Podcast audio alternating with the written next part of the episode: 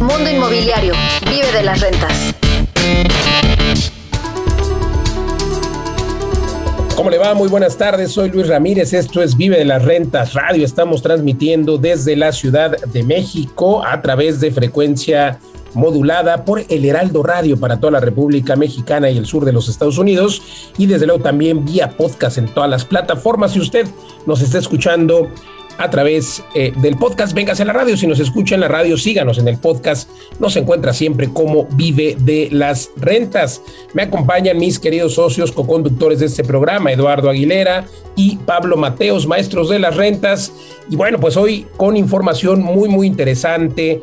Muy interesante porque el pasado, el pasado 22 de septiembre, fue el Día Mundial sin Automóvil. Este es un esfuerzo que los gobiernos, las Naciones Unidas, han eh, pues implementado con el objetivo precisamente de desincentivar el uso del automóvil. Y aquí Pablo Mateo Cedro Aguilera, pues yo recuerdo que hace muy pocos años, todavía cuatro o cinco años en las grandes ciudades como la Ciudad de México, era un requisito obligatorio, si construías 20 departamentos, tener por lo menos 20 o 40 cajones de estacionamiento.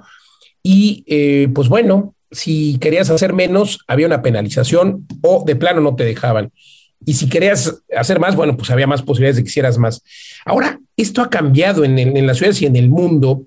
Ahora eh, puedes hacer menos cajones de las unidades habitacionales que tengas y, por supuesto, al contrario, lo máximo que puedes hacer hoy en, en la mayoría de las ciudades grandes e incluso medianas, pues es un cajón de estacionamiento por cada unidad habitacional. Si quieres hacer más, hay una penalización. Y es que, pues, eh, hemos visto los fenómenos del de, el uso del automóvil que tenemos en muchas ciudades. Por supuesto, en países como Estados Unidos, el uso del automóvil, pues, seguirá porque la planeación de las ciudades, pues, es distinta a muchas de nuestras ciudades que tenemos en, Latinoamérica, en Europa, eh, ciudades más eh, concentradas, más, más concisas, también más consolidadas. Y claro, eh, pues el objetivo de esto es precisamente menos emisiones, pero también yo creo que las personas, Pablo Eduardo, se han dado cuenta de la necesidad que hay de tener una calidad de vida que, eh, que tiene que ver con no pasar tres, cuatro o más horas al día en el automóvil y las personas buscan hoy, exigen, se exigen ellos mismos, por supuesto, estar viviendo dentro de las ciudades. Ese ha sido el éxito de nuestros edificios en Vive las Rentas, lo vivimos en Guadalajara, en Ciudad de México, en todas las ciudades en las que tenemos edificios, estos lugares que les llamamos edificios de 15 minutos, porque estás a 15 minutos caminando de todos lados. Eh, y es que la gente lo que busca es eso, caminar, y cada vez se da más precisamente estos corredores peatonales, el uso de bicicletas. Yo tengo amigos, Pablo Eduardo, que han vendido, que viven en ciudades como la Ciudad de México o Guadalajara, y han vendido su coche porque les resulta mejor ir caminando o ir en bicicleta o ahora con las plataformas, plataformas de taxis, vamos a decir los nombres como Uber o Didi, estas plataformas con las que con una aplicación, pues en todo caso pides que alguien venga por ti y te lleve, pues muchas personas han decidido ya no tener pues esta dificultad de tener coche para estacionarse, dificultad para conducir, en fin, creo que el futuro de las ciudades es ciudades sin coche. Ya se plantean en muchas convenciones de urbanismo. Los urbanistas, por supuesto, los arquitectos, los gobiernos en el mundo ya están preguntando qué van a hacer con todos los estacionamientos, porque hay edificios que se han diseñado solo para estacionamientos. ¿Qué, ¿Qué se hará con todo eso? ¿Cómo lo ves, Pablo Mateos, Eduardo Aguilera? Pues eh, un tema súper interesante que es muy relevante para el tema inmobiliario, ¿no? A veces, muchas veces pensamos que todos estos temas de, movilidad, de medio ambiente son como algo periférico, pero yo lo veo como algo central. Y es una tendencia que está aquí para, para quedarse, el tema de la movilidad no motorizada. Eh, y hay muchísimos aspectos que podríamos eh, aquí mencionar, Luis. Por ejemplo, en Estados Unidos estaba leyendo que hay entre 800 millones y 2.000 millones de espacios de estacionamiento.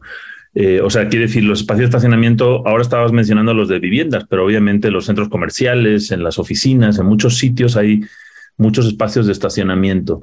De hecho, se calcula que en Estados Unidos para cada coche hay entre tres y ocho espacios de estacionamiento. O sea, si divides el número de espacios de estacionamiento entre coches, te da que cada coche consume tres espacios de estacionamiento a ocho. Eh, luego, otra, eh, también se calcula en Estados Unidos que el 5% del, del suelo urbano está dedicado a estacionamiento. Entonces, eh, el, día que se eliminen los coches, que va, va a llegar, pues vamos a liberar muchísimo espacio de estacionamiento, ¿no? Los coches normalmente nos movemos de un lado a otro y la mayor parte del día el coche está parado en algún lado, ¿no? Y, y otra cuestión que estabas comentando muy interesante, Luis, en cuanto a este requerimiento de un cajón por vivienda en, tradicional en, casi todas las ciudades. Eh, lo curioso es que esa vivienda o esa unidad habitacional ha ido disminuyendo en tamaño. De hecho, a veces se ha, eh, se ha reducido a un 30%. ¿no? Si antes se hacían departamentos de 100, 150 metros cuadrados y ahora son de 50 metros, el cajón de estacionamiento sigue siendo igual. De hecho, los coches no solo no se han reducido de tamaño, sino que en general en los últimos 20, 30 años los coches son más grandes. Entonces, la relación entre el espacio que ocupa un coche y el espacio que ocupan las personas ha cambiado radicalmente. Entonces, es un, es un despilfarro de espacio dedicar ese espacio a esos coches que están parados casi todo el día. Y bueno, eh, yo sé que todo esto suena muy bonito, pero la gente dirá, bueno, pero ¿cómo me muevo? No? Si el transporte público en mi ciudad, especialmente en México, Latinoamérica, es muy malo pues cada vez más hay más inversión en transporte público, no solamente en metros, sino en los autobuses, que sean redes más integradas, que hay un, ticket de pago único, ¿no? Hay mucha gente, por ejemplo, que no toma el autobús porque tendría que tomar tres autobuses y tiene que pagar tres veces o no sabe cuándo va a pasar. Eh, toda esta tecnología que te dice cuándo es el próximo autobús. Hace poco estábamos los tres en Madrid el año pasado, eh, nos subimos a un autobús y al metro y al tren, que está todo integrado, ¿no? El tren de cercanías y en el autobús te decía, en tres minutos vas a estar en, la Plaza de las Cibeles y por ahí pasan estos otros autobuses que van a llegar en dos minutos. Entonces tú decides dónde te bajas porque, eh, porque ya sabes que viene el otro autobús. También hay aplicaciones que te dicen eso. Hay una que funciona muy bien en México que se llama Movit. Y luego por el lado que comentabas de, de las, por un lado los, las compañías de, taxis modernas como Uber, como Didi, eh, han facilitado esto de que pidas el el, Uber eh, y en cinco minutos está ahí. Es un poco como el coche fantástico, este kit que le presionabas al botón del, teléfono y llegaba al coche. Y, pero hay otras, el otro día un, compañero de Vive las Rentas me dijo que venía, eh, que se iba a trasladar de una ciudad a otra en México en una plataforma que se llama BlaBlaCar, que es, un, es una especie de Airbnb de coches donde tú vas a hacer un viaje entre Puebla y México tal día, tal hora, y entonces tienes tres asientos y los pones ahí en BlaBlaCar y, la gente paga, no sé, 100 pesos y le sale más, o, o 200 y le sale mucho más barato que el autobús. Entonces, este tipo de tecnologías de compartir, eh, pues va, va creciendo. También tenemos el fenómeno de los patines eléctricos, de, la de las bicis en renta, que cada vez hay en más ciudades. Hace poco estábamos en Austin, te puedes mover en patín eléctrico tranquilamente, cambiar de un patín a otro. En San Diego, eh, la semana pasada yo renté uno, eh, iba caminando, tenía que caminar ocho cuadras para ir a recoger el coche de alquiler y, agarré un patín y, me moví esas ocho cuadras en patín. Entonces, eh, esta combinación de tecnología, de infraestructura, hace poco hablábamos de Smart Cities, es la que va a hacer desaparecer el coche. Bueno, le doy la palabra a Eduardo y mencionaré otras cosas en la siguiente intervención. No, pero es que creo que lo que liga todo esto es un cambio cultural. Eh, las generaciones pasadas eh, siempre teníamos un tema aspiracional, ¿no? Cuando ibas creciendo, ¿qué, soñabas? Primero, pues tener tu primer coche.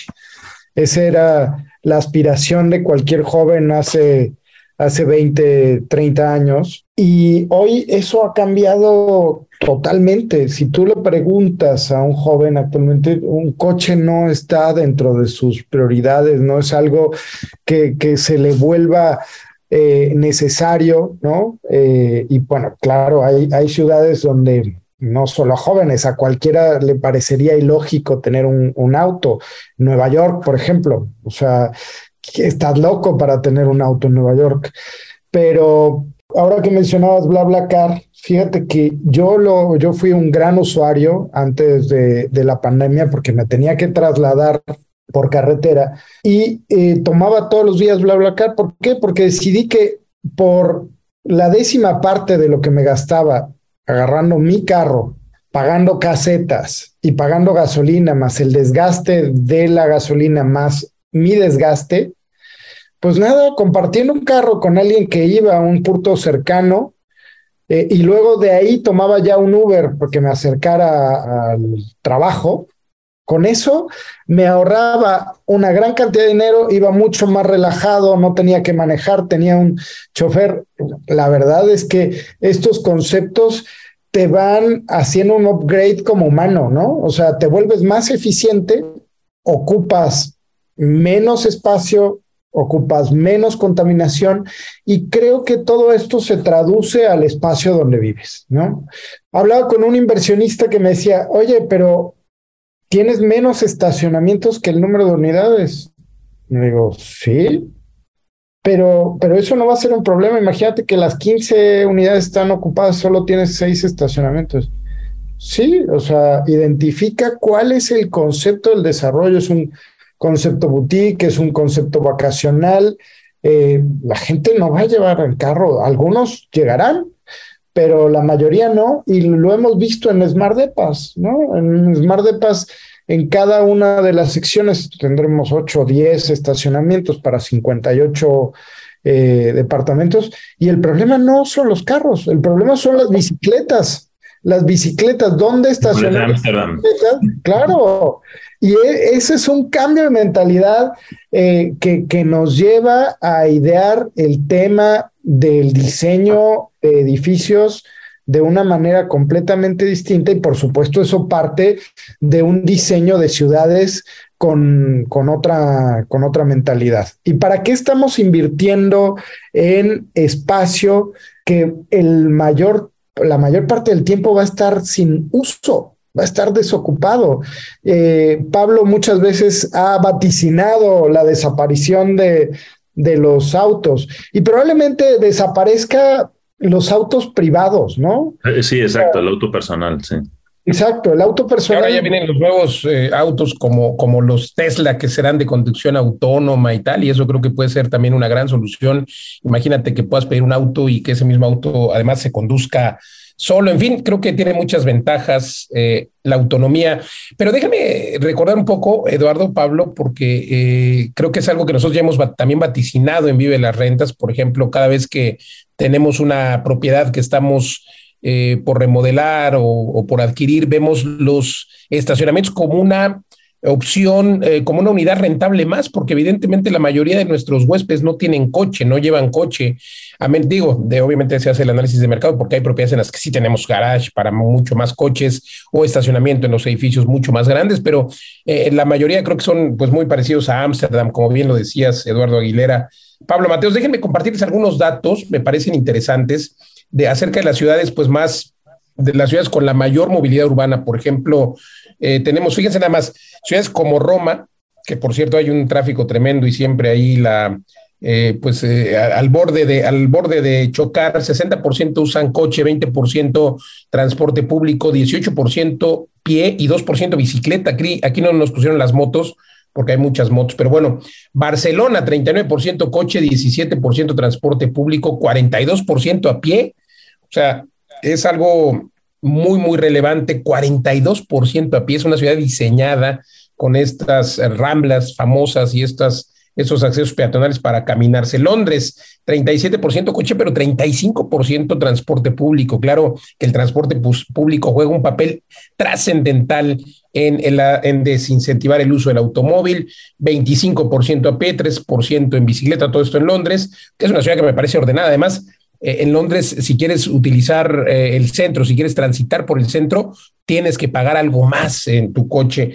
Berlín, 30% coche, 22% transporte público, 31% a pie. Muy, buen dato. Copenhague, 26% coche, 27% transporte público, 41% en bicicleta. Las bicicletas también en ciudades como eh, Copenhague, como Ámsterdam, son un parteaguas porque corres mucho más riesgo, por ejemplo, de ser atropellado por una bicicleta que por un coche. Y bueno, pues son estilos de vida que eh, se tienen que ir adaptando a Latinoamérica. Las dos ciudades, por cierto, que más figuran en el ranking de ciudades con mejor movilidad eh, y sobre todo con estas nuevas alternativas en cuanto a movilidad innovadora, son la Ciudad de México con el tema de transporte público como el Metrobús y la de bicicleta también, y Santiago y Chile, por supuesto, tienen a nivel global una, eh, un ranking en medio, vamos, eh, una calificación mediana, pero bueno, son las, eh, digamos que las ciudades que van casi al, al, liderando la parte de Latinoamérica. Entonces creo que esto tiene que seguir creciendo y parte de esto lo hacemos también los ciudadanos, no nada más las autoridades. Sí, el, el tema de, de, lo que estabas comentando de a pie es muy interesante. Yo viví ocho años en Londres y vi esa transformación. El transporte público funciona bien, pero la gente tiene que conocerlo bien. Entonces, desde cosas muy básicas como los mapas de autobuses, ¿no? Empezaron a poner mapas, hicieron una encuesta y a, la gente por qué no usaba el autobús, porque solo sabe las rutas que pasan por su casa. Cuando va a otra zona no sabe bien cómo son las rutas y lo que querían eran unos mapas como los del metro, estos mapas famosos del metro de Londres que se llaman mapas de araña, empezaron a hacerlos para los autobuses. Eh, esto mucho antes de los teléfonos inteligentes. Ahora ya con los teléfonos pues hay muchas maneras de que esa información fluya. Y otra cosa interesante, en Londres empezaron a poner con esos datos, hubo unas, la tarjeta Oyster, que es de la de pago de todo el transporte público, genera unos datos, el otro día hablábamos de Smart Cities, de toda esta data, que el, el gobierno se dio cuenta que había mucha gente que tomaba el metro para moverse entre estaciones que estaban muy cerca por superficie, porque en el, en el plano parece que están muy lejos. Entonces empezaron a poner carteles diciendo Covent Garden, cinco minutos caminando. Y, empezaron a aparecer esos carteles por la ciudad de cómo, lo mismo pasa en París, eh, mencionaste que son dos ciudades donde hay un porcentaje grande de los desplazamientos a pie. Em, entonces se va combinando esa información y, eh, y, te das cuenta que la ciudad es mucho más caminable de lo que esperabas. Luego combinado con esto que mencioné de los patines y otro servicio que no hemos mencionado hasta ahora, hemos mencionado, si se dan cuenta, BlaBlaCar, eh, Uber, los patines eléctricos, las bicicletas de renta todo esto está fuera del transporte público tradicional, metro, autobús, tren. Pero hay otro servicio más que es el carpooling, que son estos coches que puedes rentar por horas. Y, eh, y hay una empresa en Estados Unidos que se llama Zipcar y hay otras en México. Estaba buscando, mm, no me acuerdo bien cómo se llama, pero sí las hay. Tienen unos espacios eh, asignados, ¿no? Tú vas por la ciudad y ves esto es, esto es para carpooling. De hecho, por ejemplo, en algunos estacionamientos ya de centros comerciales, en Andares, en Guadalajara, hay unos espacios que dice carpooling. Y lo que quiere decir es que es una empresa que renta coches por horas, tú te suscribes ahí, mandas tu licencia, te mandan una tarjeta y la tarjeta abre el coche y lo rentas por horas. Y es muchísimo más eficiente que ir a rentar un coche por días. Y, eh, yo lo rentaba en Londres, por ejemplo, para ir a Ikea a comprar o al súper. Y entonces lo, lo, rentas dos horas y dices dónde lo recoges, dónde lo vas a llevar. Eh, esa es una opción. Otra opción también se llama Waze Carpool, ¿no? Cuando tú vas en Waze te dice que, es que fulanito quiere subirse, le quiere llevar, que es un poco lo que decía ahora Eduardo con BlaBlaCar. Toda esa tecnología al final lo que hace es, quitar gente, quitar coches de la calle, o sea, meter más personas por coche, los carriles de alta ocupación, nuestros carriles que de la mañana van en una dirección, en la tarde van en otra y se requiere que haya al menos dos personas o tres dentro. Y pues todo esto junto con los coches eh, eléctricos que automanejados sin chofer, que estaba mencionando ahora Luis, que ya son una realidad, va a, hacer, va a ir haciendo desaparecer el coche privado, la posesión de un coche por persona y va a cambiar la fisionomía de las ciudades muy pronto, yo creo que en menos de 10 años. Ya está cambiando ahora mismo, Pablo, Eduardo, pero además, fíjense ustedes, creo que es bien importante, bien importante entender que las nuevas generaciones, justo los milenios, y las generaciones más jóvenes, por supuesto, quieren vivir las ciudades, quieren estar en las zonas más trendy de las ciudades, en, en los lugares ubicados. Y es, este es el argumento y este es la, el por qué sí deben invertir en lugares ubicados. El location, location, location vuelve a ser y será siempre eh, pues el argumento para invertir en bienes raíces. Hay que invertir en lugares que estén cerca de la, parada, de la parada de los transportes públicos, de la parada del autobús, del metro, en el caso de las ciudades que hay metro, como los destinos que tenemos, por cierto, en vía de las rentas. Todos nuestros edificios están cuidadosamente diseñados, edificios de 15 minutos cuidadosamente estudiados con todas estas características de movilidad que le van a permitir a quienes se hospedan en estos o a quienes viven en estos edificios, les permiten hoy precisamente estar cerca de todo, lugares eh, turísticos como Tulum, por ejemplo, que a pesar de que es un sitio en el que no hay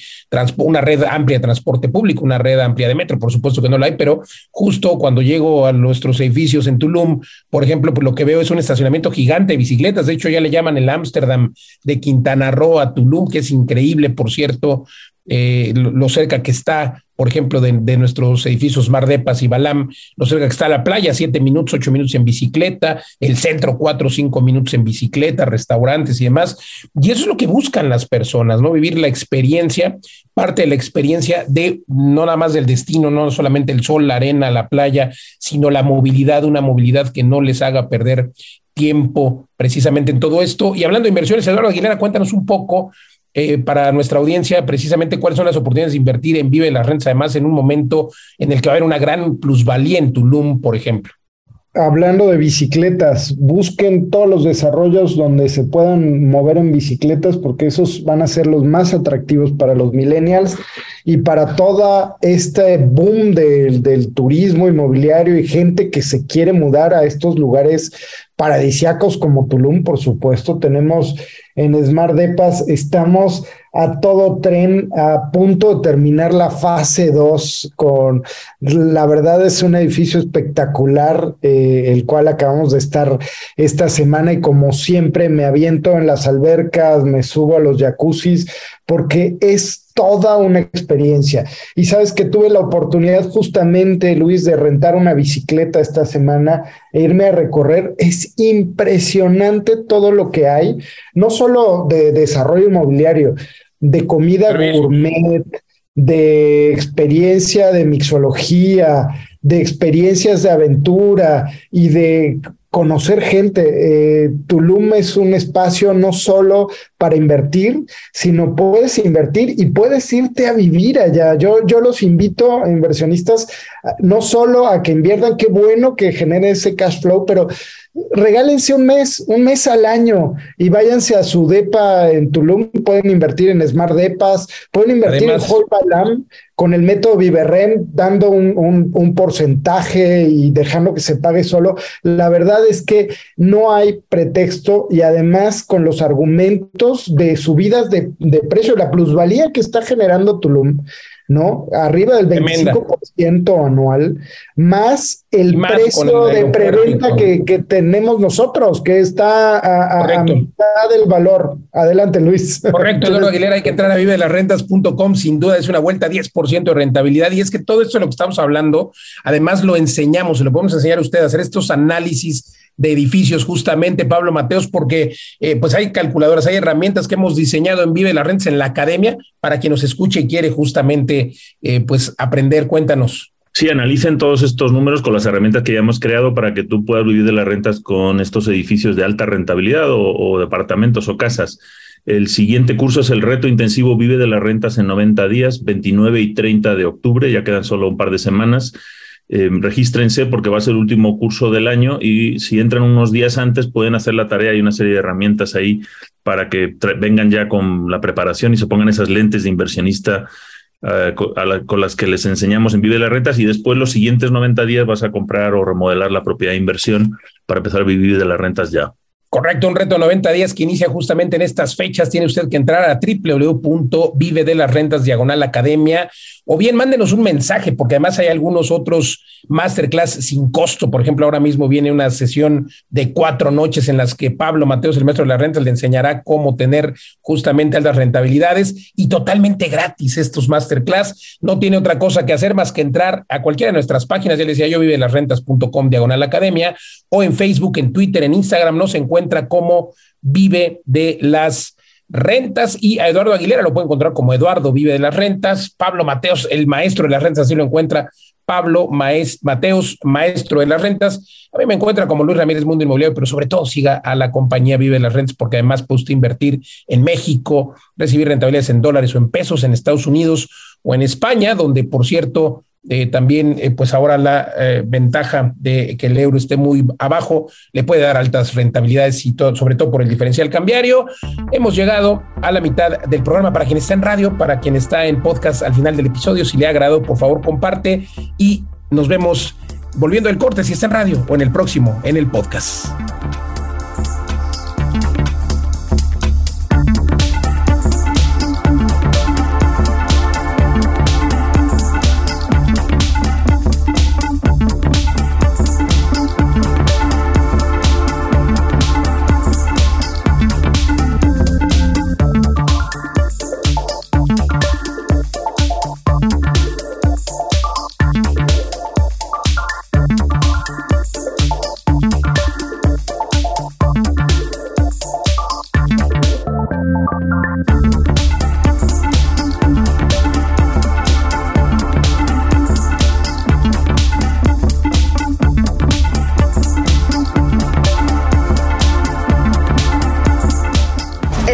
Mundo Inmobiliario con Luis Ramírez, experto en negocios inmobiliarios.